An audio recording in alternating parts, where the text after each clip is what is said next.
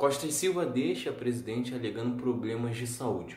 O Brasil então fica governado por uma junta militar por cerca de dois meses, até que Emílio Médici assume em 30 de outubro de 1969 e inicia um dos piores períodos da ditadura militar. É Pilatos lá na Bíblia quem nos diz, e também faleceu por ter pescoço o infeliz autor da guilhotina de Paris. Você já viu aqui que foi Costa Silva que assinou o AI-5 e que criou os doicodes por todo o Brasil.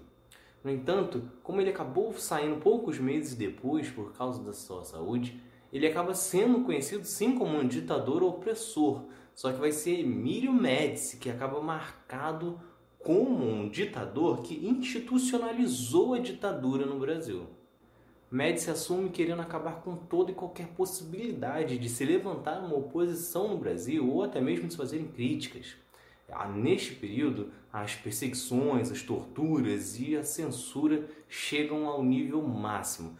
Toda e qualquer pessoa que fosse considerada suspeita de conspirar contra a ditadura militar era levado imediatamente para os porões do doicode para ser investigado e muitas vezes torturado. O governo de Médici também investiu pesado em propaganda e o objetivo era deixar claro, não existia espaço para discordâncias no período da ditadura militar. Um dos slogans mais famosos era o Brasil ame ou deixe, ou seja, não existia espaço para crítica. Toda e qualquer crítica à ditadura militar seria considerada como que você não amasse o Brasil, então seu lugar não era aquilo. Outro movimento marcante do governo foi a aproximação do futebol, que era e é até hoje a grande distração do povo brasileiro. Primeiramente, ele construiu estádios em diversos cantos do Brasil. E em seguida, ele mexeu no próprio Campeonato Nacional de Futebol fazendo um torneio saltar de 20 para 40 clubes. Esse inchaço chegou a ser conhecido como Se a Arena Vai Mal, mais um no Nacional. A Arena que era o partido militar.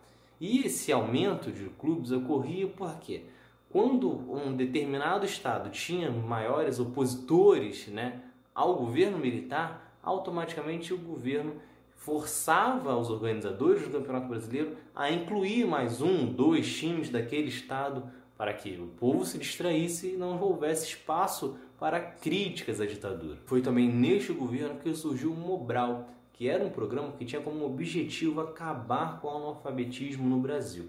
No entanto, o projeto durou quase 15 anos, indo até o final da ditadura militar, e só conseguiu reduzir o analfabetismo no Brasil em apenas 2,7%. Na parte econômica e da infraestrutura, Médici chega a viver uma parte do milagre econômico e, graças a isso, constrói a hidrelétrica de Itaipu. No entanto, já no final do seu mandato, o crescimento do Brasil já é cada vez menor, muito devido à alta dos juros e também ao agravamento da desigualdade dentro do país.